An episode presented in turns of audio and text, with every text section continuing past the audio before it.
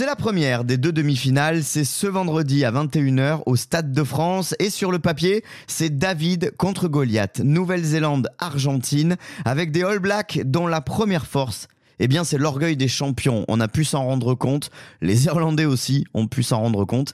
Explication avec Nicolas Ogo qui les suit depuis le début de la compétition à mon micro. Écoutez.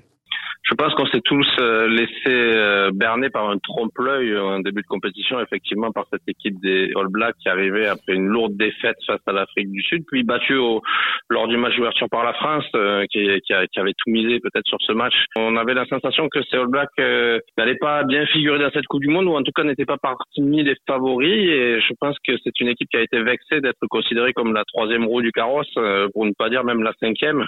Donc, alors que cette équipe de, de Nouvelle-Zélande depuis un an a réalisé de, des, des, performances et des prestations euh, tout à fait remarquables. On se rappelle que effectivement, elle avait traversé une période de crise à l'été 2022, mais cette période de crise s'était achevée à ce moment-là quelques semaines plus tard par une victoire dans, dans le rugby championship. Donc, je pense que beaucoup d'équipes aimeraient être en crise et remporter la compétition à laquelle elles participent. Il lui manquait quelques joueurs importants en tout début de compétition en arrivant en France, notamment cinq joueurs capitaux même. Derrière Lomax, le pilier droit, euh, euh, qui pour le match d'ouverture n'a pu jouer que 10 minutes puis Frizel et Kane en troisième ligne et Jordi Barrett au centre de l'attaque. Ça, ça, fait beaucoup de joueurs titulaires et indispensables à cette équipe. Et depuis qu'ils sont revenus, effectivement, on voit une équipe de Nouvelle-Zélande en pleine possession de ses moyens, capable de réaliser un 100% en conquête face à l'Irlande dans ce match qui a été complètement fou. Ils ont pris 100% de leur touche, 100% de leur mêlée, alors qu'on les entendait pas forcément sur ces secteurs-là. Mais cela démontre que cette équipe de Nouvelle-Zélande est très bien calibrée pour ce genre de rendez-vous. Elle est parfaitement équilibrée et elle peut s'avancer maintenant euh, sur la suite de la compétition avec des larges ambitions. Est-ce qu'elle peut, est-ce qu'elle peut être euh, chatouillée, challengée? Voire même inquiétée par cette équipe d'Argentine Alors c'est une question que beaucoup de monde se pose et qui ne fait pas rigoler en Nouvelle-Zélande parce qu'il y a eu un exemple récent euh, on a notamment demandé euh, aux, aux Néo-Zélandais s'ils avaient vécu le plus grand match de l'Air Foster après cette victoire face, au, face à l'Irlande, l'équipe la numéro 1 mondiale.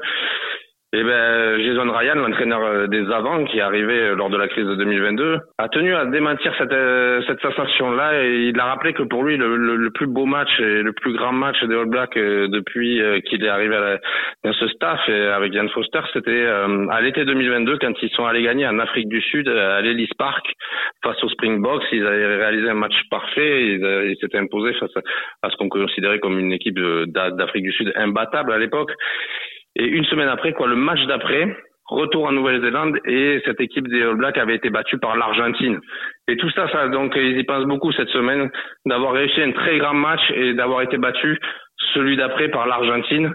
Et là, c'est bis repetita. Donc, en tout cas, ils sont vraiment méfiants. La France étant euh, éliminée et, le public français ayant souhaité une finale potentielle entre la France et la Nouvelle-Zélande.